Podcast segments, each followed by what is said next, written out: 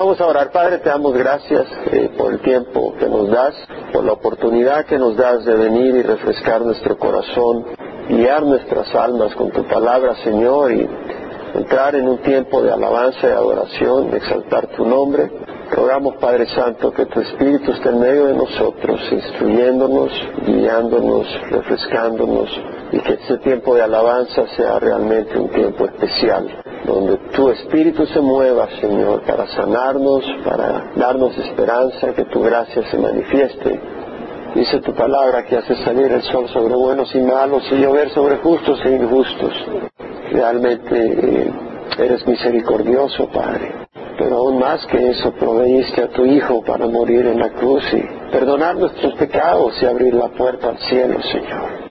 Como dice tu palabra, habiendo sido justificados por la fe, tenemos paz para con Dios por medio de nuestro Señor Jesucristo, por medio de quien tenemos entrada por la fe a esta gracia, en la cual estamos firmes. Señor, gracias para recibir palabra tuya de ánimo. Gracias, Señor, para recibir promesas y saber que son eternas. Gracias para recibir tu presencia, Señor, y tu amor y tu apoyo y tu fortaleza, tu guía, tu corrección, tu disciplina, tu dirección.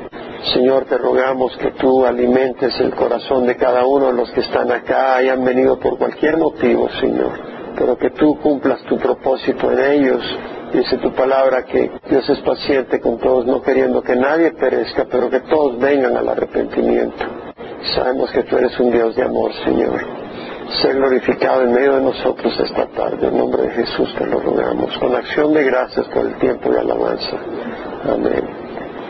Salmo 91, este es uno de mis salmos favoritos, del versículo 14 al 16, son versículos que muchas veces los he orado al Señor en mi vida personal. Vamos a leerlo todo. El que habita al abrigo del Altísimo morará a la sombra del Omnipotente. Diré yo a Jehová, refugio mío y fortaleza mía, mi Dios en quien confío. Ciertamente Él te libra del lazo del cazador y de la pestilencia mortal. Con sus plumas te cubrirá y bajo sus alas hayas refugio, escudo y baluarte su fidelidad. No temerás el terror de la noche, ni la flecha que vuela de día, ni la pestilencia que anda en tinieblas, ni la destrucción que hace estragos en medio del día. Aunque caigan mil a tu lado y diez mil a tu diestra, a ti no se acercará. Con tus ojos mirarás y verás la paga de los impíos. Porque has puesto a Jehová, que es mi refugio, el Altísimo, por tu habitación, no te sucederá ningún mal, ni plaga se acercará a tu morada. Pues Él dará órdenes a sus ángeles acerca de ti, para que te guarden en todos tus caminos. En sus manos te llevarán para que tu pie no tropiece en piedra sobre el león y la cobra pisarás, hollarás al cachorro de león y a la serpiente, porque en mí ha puesto su amor, yo entonces lo libraré, lo exaltaré porque ha conocido mi nombre, me invocará y le responderé, yo estaré con él en la angustia, lo rescataré y lo honraré, lo saciaré de larga vida y le haré ver mi salvación. Es un tremendo salmo. El que habita al abrigo del Altísimo morará a la sombra del Omnipotente. El que habita, la palabra habitar, Yashab, en inglés, la King James, la New King James, la New International, la English Standard y la New American Standard Version, todas la traducen dwell, habitar. En español, habitar. La palabra quiere decir residir, morar, donde tú vives. Pero te das cuenta que es el que habita al abrigo del Omnipotente, no el que visita al Omnipotente los domingos y los miércoles. Amén. El que habita al abrigo del Omnipotente morará a la sombra, ah, perdón, al abrigo del Altísimo morará a la sombra del Omnipotente. La palabra abrigo aquí no quiere decir chamarra, no quiere decir un suéter, no quiere decir una casaca, como dicen en Perú. No, eh, el abrigo acá, la palabra, el sater, seter, perdón, eh, quiere decir una cubierta, un cobertizo, un lugar así con techo, una cobertura que se convierte en un refugio contra la lluvia, eh, contra la tormenta, eh, es un lugar techado, eh, puede ser un lugar donde te escondes realmente del enemigo, porque un, lugar que te cubre te está escondiendo también de un animal que te pueda estar buscando o de un enemigo que te esté buscando. Entonces algunos podrían eh, llamarlo a esto el, al escondite del Altísimo, un, un lugar a donde te escondes, te estás protegiendo del enemigo, el enemigo no sabe dónde estás y te ofrece esa protección a un lugar secreto. Alguna traducción en inglés eh, le llama el lugar secreto, la King James y la New King James Version. La New Living Translation, la New International Version, la English Standard y la New American Standard dicen shelter, un refugio realmente, el que habita al refugio del Altísimo, a la cobertura del Altísimo, al lugar secreto, en el escondite eh, del Altísimo. Y el Altísimo, el Elión, es una palabra que puede ser un adjetivo, puede ser un nombre. Eh, como adjetivo quiere decir alto o más alto, eh, refiriéndose a un lugar un lugar está situado en lo alto de la cumbre. Y cuando es como nombre, como en este caso, que se refiere a una persona, quiere decir altísimo en el sentido del más alto, no de altura, sino que está en lo más alto, en la cumbre más alta, en lo más elevado, el que está en la posición superior, el que es supremo, el que está por encima de todos, y esto se refleja en Dios, Dios es el Altísimo, el que está por encima de todos. Entonces dice, el que habita en la protección del Altísimo, morará a la sombra del Omnipotente, el que está continuamente en la presencia de Dios, pues, que ha hecho Dios su lugar de escondite, su lugar de habitación, donde habita, donde se refugia. Pero entendamos que Dios no está en un lugar fijo, ¿verdad? No para nosotros. Realmente Dios va adelante y tenemos que seguirle. Jesús dijo, mis ovejas oyen mi voz las conozco y ya me siguen y Jesús es Dios encarnado. Entonces tenemos que seguir al buen pastor y ese es nuestro refugio, el estar siguiéndolo. Si nosotros no seguimos al Señor, no estamos refugiándonos en el Señor, no estamos habitando en, la protección del Señor, al abrigo del Señor. Jesús dijo, mis ovejas oyen mi voz, yo las conozco y ellas me siguen, y yo les doy vida eterna y no perecerán jamás, nadie las arrebatará de mi mano, mi Padre que me las dio es mayor que todos, nadie las arrebatará de la mano de mi Padre, yo y el Padre somos uno. Entonces, habitar al abrigo, porque uno puede decir, yo habito, eh, yo lo, que estoy queriendo hacer en este salmo, este día, es romper el espíritu poético y tener entendimiento de la luz bíblica. Porque uno puede decir, yo habito al abrigo del Altísimo. Un momento, ¿estás siguiendo a Jesús? Si no estás siguiendo a Jesús, no importa cuánta poesía sea en tu poema, no estás habitando al abrigo del Altísimo.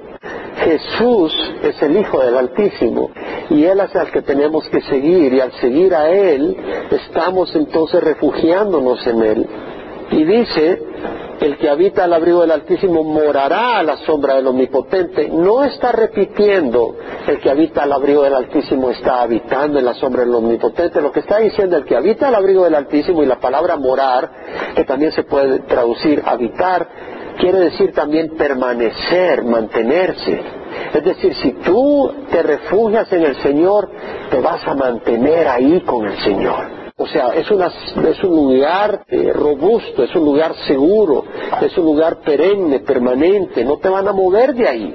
Vas a permanecer ahí y vas a permanecer a la sombra. Y la palabra sombra vuelve a decir un techo, una protección contra la lluvia, contra los elementos. Estarás a la sombra, a la protección del omnipotente. ¿Qué quiere decir omnipotente? Omnipotente quiere decir todopoderoso. La palabra en inglés es almighty todopoderoso, que quiere decir most powerful, el, máximo en poder. Esta palabra Shaddai es en el, en el hebreo, Shaddai. Y el Shaddai es el Dios todopoderoso, pero es Shaddai. Y Shaddai, que quiere decir todopoderoso, siempre las 48 veces que aparece en el Antiguo Testamento, siempre se refiere a Dios y quiere decir todopoderoso. No hay cambio, eso es lo que quiere decir, punto. No hay posiblemente interpretación distinta, no. Entonces, Él estará a la protección del Todopoderoso. Eso es bien importante, porque tú puedes tener, por ejemplo, a un país muy débil como tu país protector, pero viene una nación poderosa y que te sirve, porque no tiene suficiente poder. Tú puedes tener a un amigo que tiene cierto poder en un lugar, pero si viene otro que tiene más poder, estás frito. Pero Dios es todopoderoso. ¿Qué quiere decir eso? Vamos a verlo. Jeremías 32, 27 dice, He aquí, yo soy Jehová, el Dios de toda carne. ¿Habrá algo imposible para mí? Eso es lo que quiere decir Todopoderoso. No hay nada imposible para Dios. Debemos de pensar en eso. Vamos al libro de números rápidamente. El pueblo de Israel había salido del Sinaí, donde había pasado un buen tiempo, y ya estaban aburridos del maná decía queremos carne. Y leímos esto en alguno de los estudios recientes. En números 11 leemos en el versículo 18 al 23 que ellos están demandando carne. Y viene el Señor y le dice a Moisés, di al pueblo, consagraos para mañana y comeréis carne, pues habéis llorado a oídos de Jehová diciendo, ¿quién nos diera a comer carne? Porque nos iba mejor en Egipto. Jehová pues os dará carne y comeréis. No comeréis un día, ni dos días, ni cinco días, ni diez días, ni veinte, sino todo un mes hasta que os salga por las narices y os sea aborrecible. Bueno, porque el Señor les iba a dar carne, pero iba a hacer que se hastiaran de carne. ¿Por qué? Porque lo estaban pidiendo en una manera ingrata, estaban protestando, estaban demandando, estaban tentando a Dios. Eso estudiamos el domingo pasado, no tentar a Dios. Y dice, porque habéis rechazado a Jehová que está entre vosotros y habéis llorado delante de él diciendo, ¿por qué salimos de Egipto? Pero Moisés dijo, a Dios, el pueblo en medio del cual estoy llega a 600 mil de a pie. Si te vas a eso 12.37, no a esa ahorita, nos refiere que cuando salieron de Egipto eran 600 mil a pie, los 600 mil se refiere a los varones, no a los niños ni a las mujeres. Así que si pones que si habían 600 mil hombres y habían unas 600 mil mujeres, es 1.2 millones.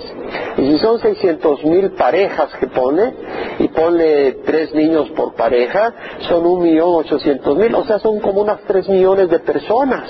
Y vemos que Moisés le dice al Señor, el pueblo en medio del cual estoy llega a 600 mil de a pie, es decir, unos 3 millones de personas en total, y tú has dicho, les daré carne a fin de que coman por todo un mes. Moisés se pone a pensar, estamos en el desierto, ¿de dónde nos va a dar carne? Y piensa, bueno, las ovejas, tenemos vacas, pero si matamos las vacas y las ovejas no nos duran más que un par de días. Tal vez los peces del mar, pero Moisés no podía visualizar cuántos peces podía haber en el mar y dice, ¿sería suficiente degollar para ellos las ovejas y los bueyes o sería suficiente juntar para ellos todos los peces del mar? Dios había dado su palabra, pero él está cuestionando porque dice, ¿cómo va a hacer Dios eso? Y el Señor le dice a Moisés, ¿está limitado el poder de Jehová? Es decir, si Dios dice algo, así va a ser. Y nosotros pensamos de que la cosa tiene que ser, tenemos que poder imaginar cómo lo va a hacer Dios si no, no lo creemos. Dice, ahora verás si mi palabra se cumple o no.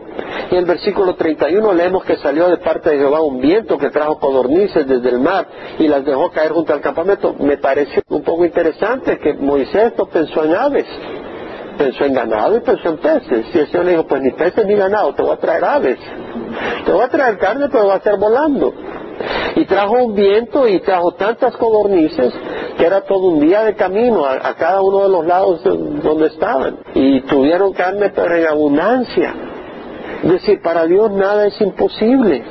En Lucas 1, 34 al 37 tenemos que cuando se le aparece el ángel Gabriel a María para anunciarle que va a estar con bebé y que será hijo del Altísimo y que será llamado hijo de Dios y reinará en el trono de David y su reino será para siempre.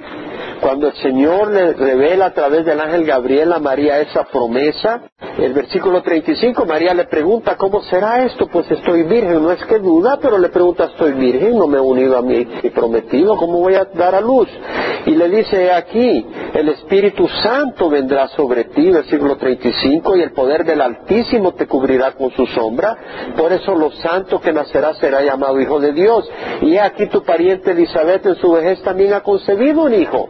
Elizabeth era estéril, Elizabeth era anciana, y le dice, ha concebido, y este es el sexto mes para ella, la que llamaban estéril, porque ninguna palabra será imposible para Dios. Dice cosa, pero literalmente es palabra. Ninguna palabra será imposible para Dios. La palabra de Dios se cumple. Es la promesa de Dios. Dios es todopoderoso. ¿Qué quiere decir que Dios es todopoderoso? Veamos la historia del universo. Dios creó el universo en seis días. Lo creó en seis días. Dios abrió el mar rojo. Era, no era un río, es un mar. Se abrió el mar y había una pared de agua y el mar detenido y pasaba el pueblo. Tres millones de personas pasando por ahí. Había maná en el desierto, no un día, todos los días por 40 años, a donde iban, amanecía el maná en el desierto. Hizo llover fuego y azufre sobre Sodoma y Gomorra. Dios es sumamente poderoso. A Jonás le mandó un monstruo marino y se lo tragó. En el momento preciso abrió la boca. En el momento preciso se acercó al barco. Y a los tres días lo sacó y lo escupió en la orilla. Dios tiene un poder y un control tremendo.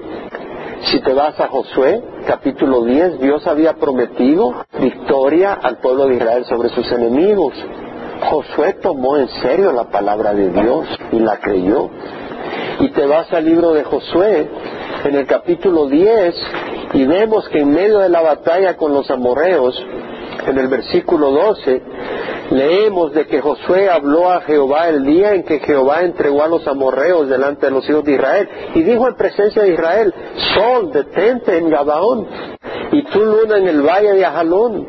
Y el sol se detuvo y la luna se paró hasta que la nación se vengó de sus enemigos. ¿No está esto escrito en el libro de Jacer? Y el sol se detuvo en medio del cielo y no se apresuró a ponerse como por un día entero. Y ni antes ni después hubo día como aquel cuando Jehová prestó atención a la voz de un hombre, porque Jehová peleó por Israel. Dios detuvo el sol. Josué creía que Dios podía hacer lo imposible, que Dios era todopoderoso. Sacó agua de la peña, no en una montaña donde puede brotar agua, pero en una roca en el desierto, en una peña, brotó agua y dio a beber a tres millones de personas. Jesús convirtió el agua en vino, había necesidad de vino y convirtió el agua en vino. Sanó leprosos, sanó paralíticos, sanó ciegos, multiplicó pan y peces, alimentó a miles en dos ocasiones, cinco mil hombres, sus esposas, hijos, niños, en una ocasión, cuatro mil en la segunda ocasión, resucitó a Lázaro, resucitó él mismo de la muerte después de morir. Ningún monte es muy grande para Dios, ningún obstáculo es difícil para Dios. En Marcos 11, 22 al 24, lo voy a leer, dice, tener en Dios. En verdad os digo que cualquiera que diga este monte, quítate y arrójate al mar y no dude en su corazón, sino que crea que lo que dice va a suceder, le será concedido. Por eso os digo que todas las cosas por las que oréis y pidáis, creed que ya las habéis recibido y os serán concedidas. El monte no se va a mover por la voz del hombre, sino que Dios lo va a mover y va a honrar la voz del hombre cuando es de acuerdo a la palabra de Dios. Para Dios no hay nada imposible. Eso es lo que quiere decir Dios es todopoderoso. Es que, hermanos, no podemos hacer romántico este salmo, es palabra verdadera no es poesía nomás, es poesía hebrea, pero es palabra de, verdad. Entonces dice, el que habita, el que se refugia en Dios, que está arriba de todos, morará, habitará, permanecerá bajo la protección del Todopoderoso. Y Él es todopoderoso, Él puede protegernos. Ahora, no se trata, como dije, simplemente de ir el domingo y el miércoles a la iglesia, o oír las predicaciones por la televisión o la radio, o habitar físicamente en el templo. Bueno, aquí no puedes habitar físicamente porque aquí una escuela también, pero hay lugares que son templos dedicados 24 horas al día, 7 días a la semana, pero aunque estés viviendo ahí no quiere decir que estás habitando en la presencia de Dios. Los hijos de Elí, ¿se acuerdan el sumo sacerdote en los días de Samuel? Habitaban en la casa de Dios, pero no conocían a Dios y Dios los juzgó y los mató a través de los filisteos. En 1 Samuel 2.12 leemos que dice los hijos de Elí eran hombres indignos, no conocían a Jehová y Dios los juzgó. Entonces, ¿qué quiere decir habitar al abrigo del Altísimo una vez más? Como dije, es más que poesía, es obediencia, es fe, es una entrega total a Dios y es seguir su voluntad, como dijimos, porque Él se está moviendo, lo estamos siguiendo estamos obedeciendo su voz, su palabra, y Él tiene una voluntad personal para cada uno de nosotros en distintas decisiones que tomamos. Y tenemos que buscarle a Él. En Juan 15, 1 al 14 leemos el habitar con Dios en las palabras de Jesús. Es una porción de la escritura que ustedes la saben muy bien, porque muchas veces la hemos estudiado. Pero tiene que ver con el habitar, no, no, no lo hagamos romántico, entendamos lo que está diciendo la palabra. Dice, yo soy la vid verdadera, el capítulo 15, y mi padre es el viñador. Todo sarmiento que en mí no da fruto, lo quita. Y todo el que da fruto lo poda para que dé más fruto. El, que, el sarmiento que da fruto no es el sarmiento que solo está pegado al tronco, al árbol. Eh, es el sarmiento que está chupando de la savia. Es el que está oyendo la palabra de Dios que nos alimenta. El que la está recibiendo, no solo la está oyendo, porque yo puedo ir a un restaurante y ver la comida, un gran buffet, y decir, oye, qué sabroso, pero si no lo asimilo, yo me muero de hambre. Tengo que interiorizar esa palabra, aceptarla y obedecerla. Eso tengo que hacerlo. El Señor dice, todo sarmiento que mí no da fruto lo quita y todo el que da fruto lo poda para que dé más fruto. Vosotros ya estáis limpios por la palabra que os he hablado. Permaneced en mí, es decir, habitad en mí y yo en vosotros. Como el sarmiento no puede dar fruto por sí mismo si no permanece en la vid, así tampoco vosotros si no permanecéis en mí. Yo soy la vid, vosotros los sarmientos, el que permanece en mí y en él se da mucho fruto, separado de mí nada podéis hacer. El que está separado de él no habita en la presencia del Señor. Y tú puedes estar ahí, pero no dar fruto. Y si no estás dando fruto es porque solo estás ahí, no estás unido. Y aquí dice, si alguno no permanece en mí, es echado fuera como un sarmiento y se seca. Quiere decir de que puede estar la rama ahí sin echar fruto, estar ahí, tener la apariencia, es echada afuera, es cortada primero. Todo sarmiento que ni no da fruto lo quita. Está dando fruto, es una, es una rama que no, no produce fruto, no está chupando de la savia de vida. Entonces es cortada, se seca afuera, la recogen, la echan al fuego y se quema, dice el Señor. Si permanecéis en mí, mis palabras permanecen en vosotros, eso es habitar en la presencia del Señor. Oír esa palabra y caminar con Él, seguirle. Pedid lo que queráis y os será hecho. En esto he glorificado mi Padre que deis mucho fruto y así probéis que sois mis discípulos. Como el Padre me ha amado, así también yo os he amado, permaneced en mi amor. Habitar con el Altísimo, en el refugio del Altísimo, quiere decir habitar en su amor. Como el Padre me ha amado, así también yo os he amado, permaneced en mi amor. Dios es amor. Si guardáis mis mandamientos, permaneceréis en mi amor. como permanezco en el amor de Dios? Guardando sus mandamientos. Así como yo he guardado los mandamientos de mi Padre y permanezco en su amor, los mandamientos de Dios se resumen en amor. Estas cosas he hablado para que mi gozo esté en vosotros y vuestro gozo sea perfecto. Este es mi mandamiento, que os améis los unos a los otros, así como yo os he amado. Si nos amamos unos a los otros, estamos permaneciendo en su amor, ¿cierto? Porque ese es su mandamiento. Y si estamos permaneciendo en su mandamiento, estamos permaneciendo en él. Si no nos amamos unos a nosotros, no me importa que, a Dios no le importa que tú digas el que habita al abrigo del Altísimo, si tú estás odiando a tu hermano. Eso no es habitar al abrigo del Altísimo.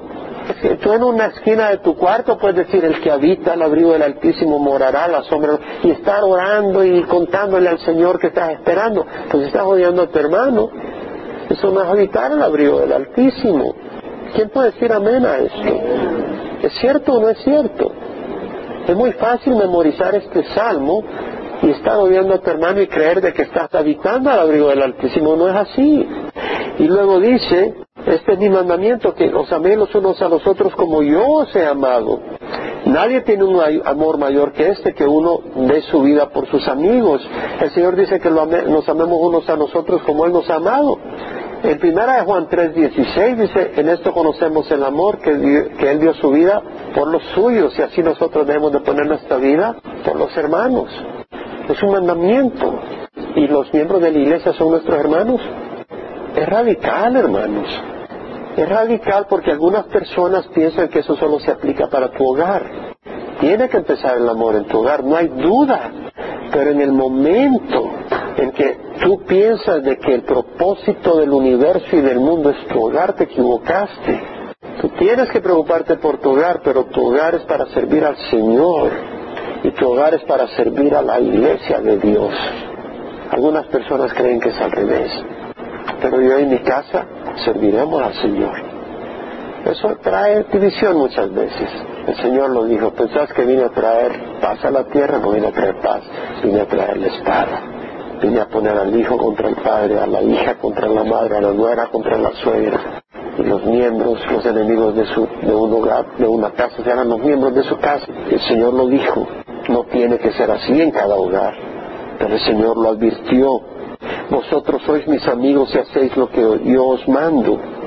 La palabra del Señor es radical.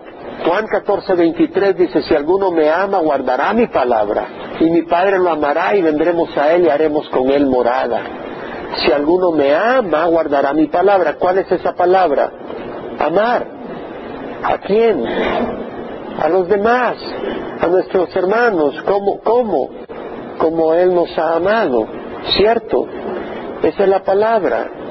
Y el que me ama guardará mi palabra, y mi Padre le amará, y vendremos a Él y haremos en Él morada. ¿Qué quiere decir hacer en Él morada? Habitar con Él. ¿Cierto o no? ¿Conectamos los puntos o no los estamos conectando? Entonces, cuando dice el que habita al abrigo del Altísimo, morará a la sombra del Omnipotente, no salgan corriendo sin considerar lo que está diciendo. Quiere decir habitar en el amor de Dios. Quiere decir refugiarse en Dios, en su santidad, en su palabra. Quiere decir seguirla Señor, porque si el Señor va moviendo su tienda, y yo digo, bueno, yo no quiero ir en, esa dirección, yo quiero ir en la otra dirección, pues tu tienda va en una dirección distinta que la del Señor y no estás habitando con el Señor. Ahora, dice, diré yo a Jehová, refugio mío y fortaleza mía, mi Dios en quien confío. Diré yo a Jehová, no es lo que piense el pastor, no es lo que piense tu tía, tu madre, tu papá, tu primo. ¿Qué piensas tú del Señor? El salmista dice, él es mi refugio y mi fortaleza. Él es el Dios en quien yo confío. Eso es lo que está diciendo el salmista. Refugio mío. Ese lugar que es un refugio de la lluvia, de la tormenta, del peligro. Refugio mío y fortaleza mía. Fortaleza tiene varios significados, pero dentro de este contexto el significado es un castillo a la cumbre de un monte. Es una fortificación fuerte, un baluarte, un lugar amurallado en las alturas que te sirve de protección. Diré yo a Jehová, tú eres mi refugio, tú eres mi fortaleza, mi Dios en quien confío. Me llama la atención el significado hebreo de confiar. La palabra confiar en el hebreo es batak y quiere decir confiar, ponerle esperanza, pero también quiere decir en el sentido de tirarte a la espalda de alguien y agarrarte de él. Es como cuando vas por una selva y un pantano y pues viene tu hijo y se te tira a la espalda y te agarra del cuello y está en tu espalda y tú lo llevas por ese lugar peligroso. Él confía en ti, está agarrado de ti, está sobre tu espalda, tú lo estás llevando. O como si alguien se está ahogando y viene a alguien y le dice, súbete a mi espalda y yo te saco y empiezas a sacarlo y te agarras de él y, ese es el significado, confiar en Él, confiar en el Señor. Y si vas a confiar, le vas a hacer caso. Diré a Jehová, refugio mío y fortaleza mía, mi Dios en quien confío. No vas a hacer las cosas a tu manera, sino a las maneras de Dios. Algunas personas dicen, yo creo en Dios. Sí, los demonios creen y tiemblan. Confiar es más que creer que Dios existe es realmente entregarle tu vida. ¿Qué dice Dios que debes de hacer? Que debes dejar la maldad, debes dejar de robar, debes dejar la inmoralidad, debes dejar esto, debes dejar lo otro. ¿No dice eso? Debes dejar el odio, debes dejar la revancha, debes dejar la venganza, debes dejar la amargura. El Señor te dice que debes dejar todas esas cosas y debes de confiar en Él, que al final todo va a estar bien. Debes de confiar en Él, pero tú dices, no, tengo que hacer las cosas a mi manera. Quiere decir que estás confiando en ti, no en Dios. Dice el versículo 3, porque Él te libra del lazo del cazador y de la pestilencia mortal. Las traducciones en inglés King James, New King James y New International, en vez de decir porque, dicen surely, verdaderamente. Y me parece que es una traducción mejor, basada en el contexto. Ciertamente Él te libra del lazo, las traducciones en inglés que acabo de mencionar, dicen, Él te librará. Ciertamente Él te librará del lazo, o sea, Él en su carácter te libra. Puedes contar con que Él es alguien que te libra y te librará del lazo del cazador y de la pestilencia mortal. Del lazo del cazador se refiere al cazador de aves. Literalmente cazador, en el hebreo acá la palabra usada es del cazador de aves. Y del lazo se refiere realmente en el hebreo la palabra es trampa de pájaros y la palabra se refiere a una red extendida para atrapar a las aves. Entonces está diciendo que Él te libra del lazo del cazador, o sea, si fueras una ave, de la red que está puesta para atraparte. Pero póntete a pensar lo que es una trampa. Esa es una red, ¿verdad? Es una trampa para agarrar y agarrarlo al ave. La trampa siempre es algo que la víctima no sospecha, ¿cierto? Si alguien te quiere poner una trampa, no, no la pinta de rojo y pone un letrero, trampa aquí. No, ¿verdad? Es en las selvas, la cubre con hojas, la cubre con ramas para que no se vea y la pone por donde tú caminas. Si tú vives en Orange County no la va a poner en Arizona, la pone exactamente donde tú caminas, mi hermano, en la iglesia, fuera de la iglesia, en tu casa, en tu vecindario, también al trabajo. Ahí pone la trampa. Y si no, te pone un atractivo para que sigas y caigas a donde está puesta la trampa. Como cuando alguien va a pescar, ¿verdad? Tal vez no hay pescado por ahí, pero le pone al anzuelo una carnada y el pescado está cerca, ve la carnada y viene a donde está el anzuelo. Entonces el enemigo te pone una trampa oculta, disimulada, encubierta, disfrazada, con el propósito de atraparte. Cuando el cazador pone una trampa, obviamente que no es porque quiere agarrar a esa ave y, alimentarla, cuidarle la piernita y luego dejarla salir bien sanita sino que es ponerla en una jaula. No, no la quiere tener en su casa. Pero cuando el enemigo te trata de atrapar, es, te va a quitar la libertad, hermano. O te quiere comer, te quiere destruir. Muchos están atrapados en la pornografía. El enemigo te pone una trampa. Tal vez tú no lo estás buscando, pero viene y te busca a ti. O fornicación, o adulterio, o el licor, o las drogas. Ah, que no eres, que no eres hombre, échate una cerveza. Que no tienes al Señor, ¿dónde está el poder? ¿Y qué pasa cuando te envuelves en todo eso, en la amargura? Esa es una trampa. ¿No crees que el enemigo no puede poner las condiciones para que seas una persona amargada? ¿Y poner las condiciones para que tengas odio contra alguien? ¿Y tengas resentimiento? ¿Y crees que Dios te puede usar en eso? ¿Crees que Dios puede usar a esa persona? ¿Cuál es tu respuesta? Dios no te puede usar. Quedas inutilizado. El Señor dijo, el ladrón viene para robar, matar y destruir. Yo he venido para que tengan vida y las tengan en abundancia. Pienso en las palabras de Jesús cuando dice en Juan 8, 31 en adelante, que a los judíos que habían creído en Él, les dijo, si ustedes permanecen en mi palabra verdaderamente son mis discípulos, conocerán la verdad y la verdad los hará libres. Y ellos le respondieron, somos descendientes de Abraham, jamás hemos sido esclavos de nadie.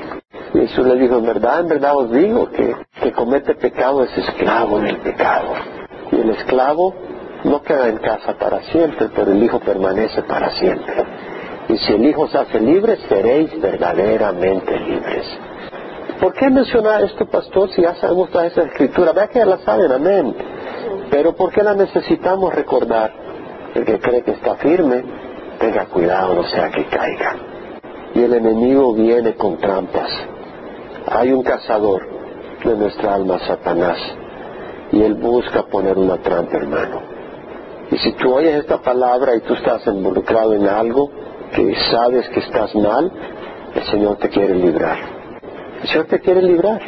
No perdamos la segunda parte. Él te librará del lazo del cazador y de la pestilencia mortal.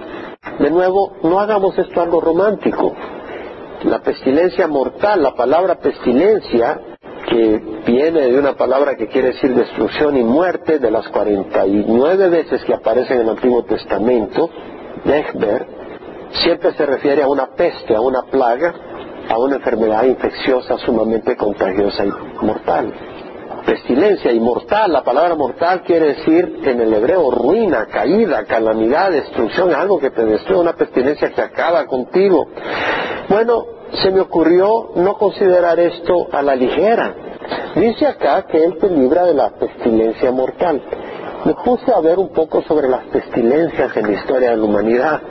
En el año 430 antes de Cristo hubo una pestilencia, una plaga en Atenas. Atenas estaba en conflicto dentro de Grecia con Esparta.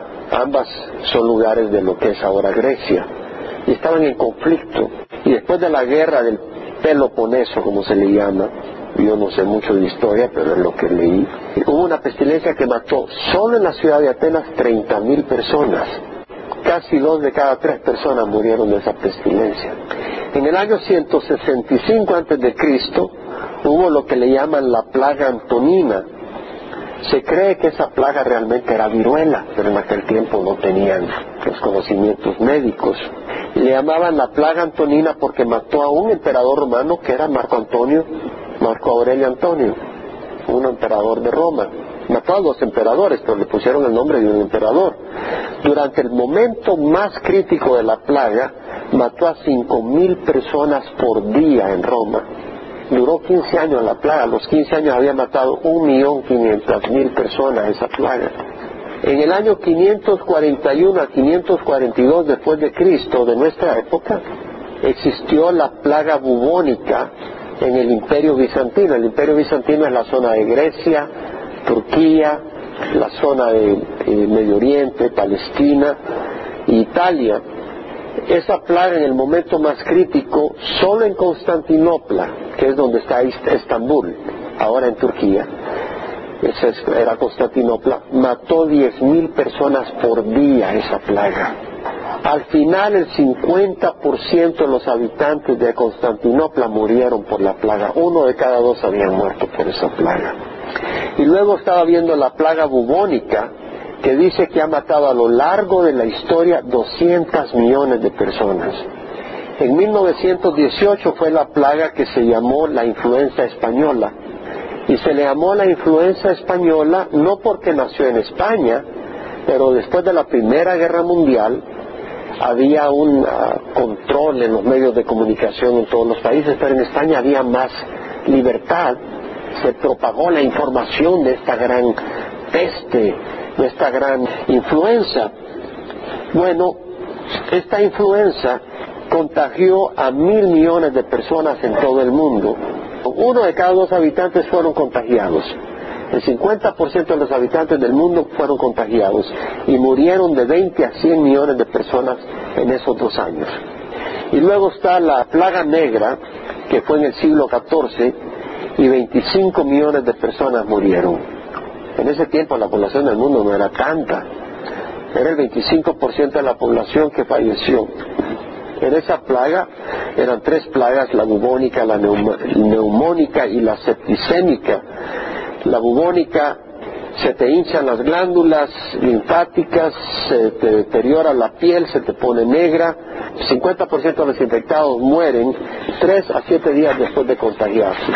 Y la plaga neumónica, que era parte de, de esas plagas, el 100% de los infectados mueren. Si te pega, te mueres a los 2 o 4 días de infección. Ahora traigámoslo al Salmo. ¿Qué dice el Salmo? Ciertamente Él te libra del lazo del cazador y de la pestilencia mortal. Eso es lo que promete el Señor.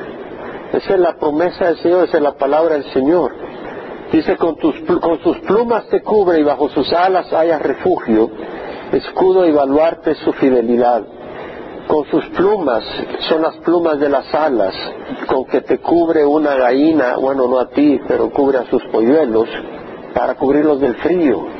Están ahí los pollitos con frío y, los cubre con esas plumas. Y el Señor te cubrirá y bajo sus alas haya refugio. La gallina cuida con sus alas a los polluelos, sobre todo cuando vienen estos gavilanes. Eh, se esconde la gallina y esconde a sus polluelos. Y bueno, si viene el gavilán o el águila y se lleva la gallina, pues se va la gallina, pero salva a los polluelos porque los está cubriendo, los está protegiendo da su vida Bueno, el Señor protege a sus hijos y da su vida por nosotros, lo hizo en la cruz. Dice, con sus plumas te cubre y bajo sus alas haya refugio. El Señor dijo, Jerusalén, Jerusalén, la que mata a los profetas y apedrea a los que te son enviados. ¿Cuántas veces quise juntarte como una gallina junta a sus pollitos debajo de sus alas, pero no quisiste?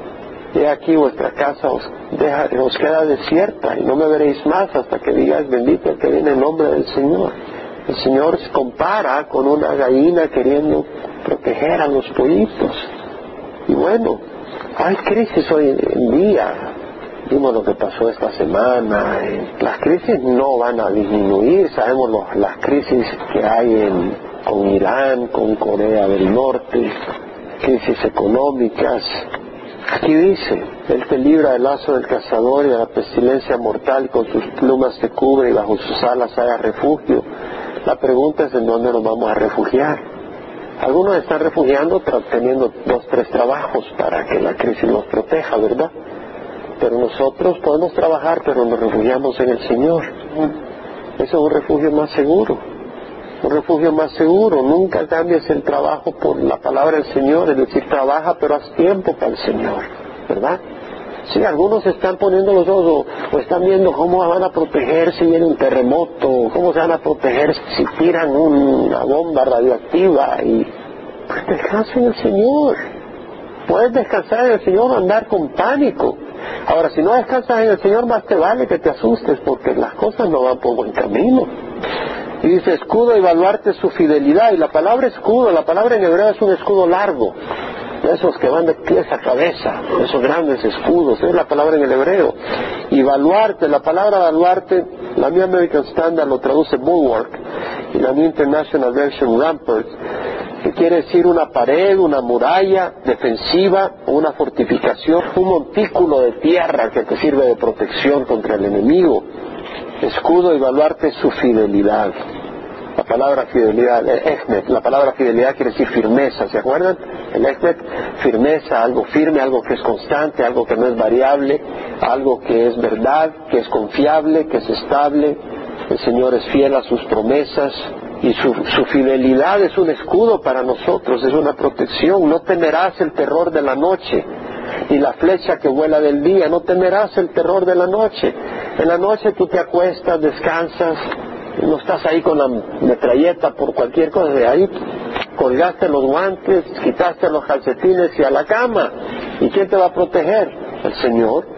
Él dice, no temerás el terror de la noche ni la flecha que vuela de día. En el día vuelan las flechas ahí en la guerra, ¿no? Y viene por todos los ángulos. Y cuando menos lo esperas, vino una por allá y te cayó. Entonces dice, no temas, yo me encargo, la desvío. ¿Qué hago ya? Mando un ángel que la agarre en el aire. Señor, no hay problema. Y si tú estás creyendo que te vas a escapar a Dios y haces todo y, y te cae una flecha. Te puedes poner una armadura y todo y entre la armadura te entra la flecha y te mata. Como uno de los reyes de Israel. No temerás el terror de la noche ni la flecha que vuela de día. Dios te cuidará en todo peligro. Salmo 4.8 dice, en paz me acostaré y así también dormiré porque solo tú Jehová me haces habitar seguro ni la pestilencia que anda en tinieblas, ni la destrucción que hace estragos en medio del día, aunque caigan mil a tu lado y diez mil a tu diestra, a ti no se te acercará. Decía el Señor, dice, no temas, no temas porque yo estoy contigo, dice Isaías 41, 10, no te desalientes porque yo soy tu Dios, te fortaleceré, ciertamente te ayudaré, sí te sostendré con la diestra de mi justicia ni la pestilencia que anda en tinieblas, ni la destrucción que hace estragos en medio del día. Aunque caigan mil a tu lado y diez mil a tu diestra, a ti no se acercará. No importa qué tan grande y extensa y propagada sea la destrucción y poderoso el destructor, si tú habitas al abrigo del Altísimo estás a salvo. Con tus ojos mirarás y verás la paga de los impíos. Un día veremos a nuestro enemigo bajo nuestros pies. En Apocalipsis 3, 8 al 10 tenemos una promesa. No te sucederá ningún mal ni plaga se acercará a tu morada, pues Él dará órdenes a sus ángeles acerca de ti para que te guarden en todos tus caminos. Hay ángeles, hermanos.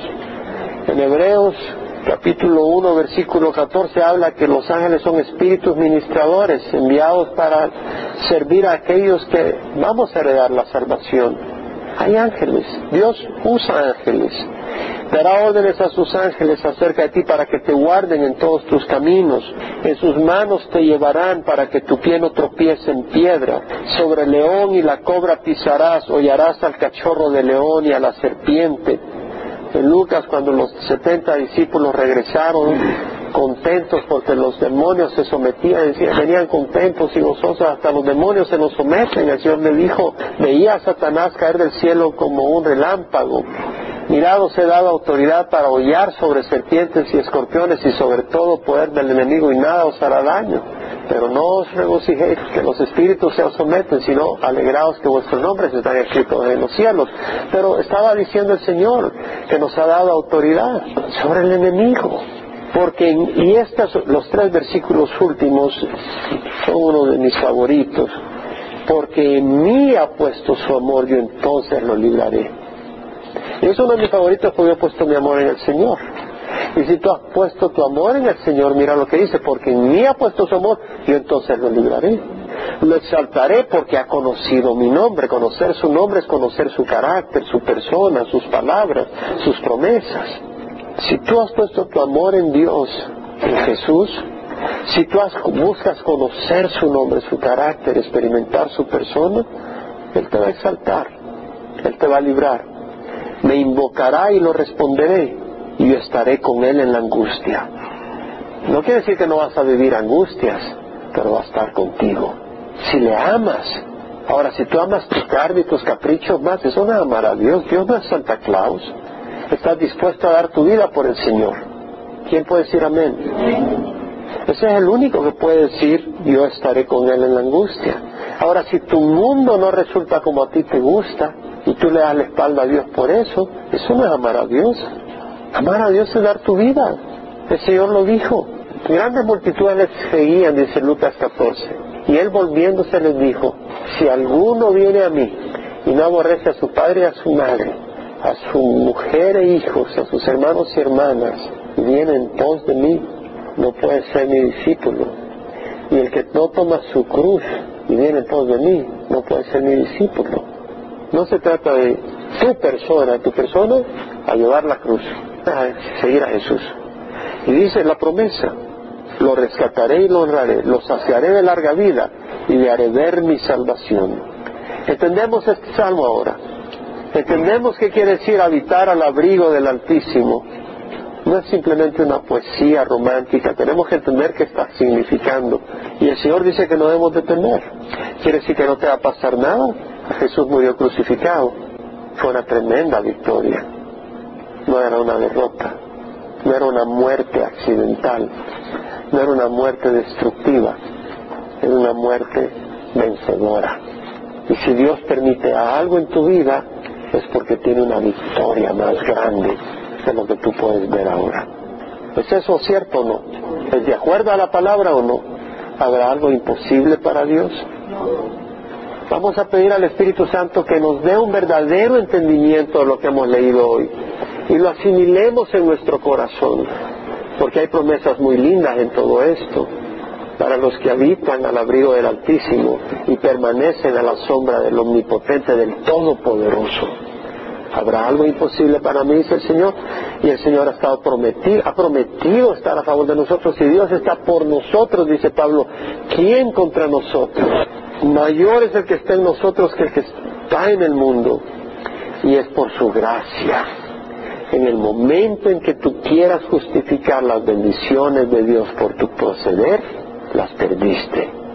Habiendo sido justificados por la fe, tenemos paz para con Dios por medio de nuestro Señor Jesucristo, por medio de quien tenemos entrada por la fe a esta gracia. Esa gracia no es excusa para pecar, pero esa gracia es perdón y bendición para el corazón arrepentido que no quiere jugar con Dios, sino que ama a Dios y quiere seguirle.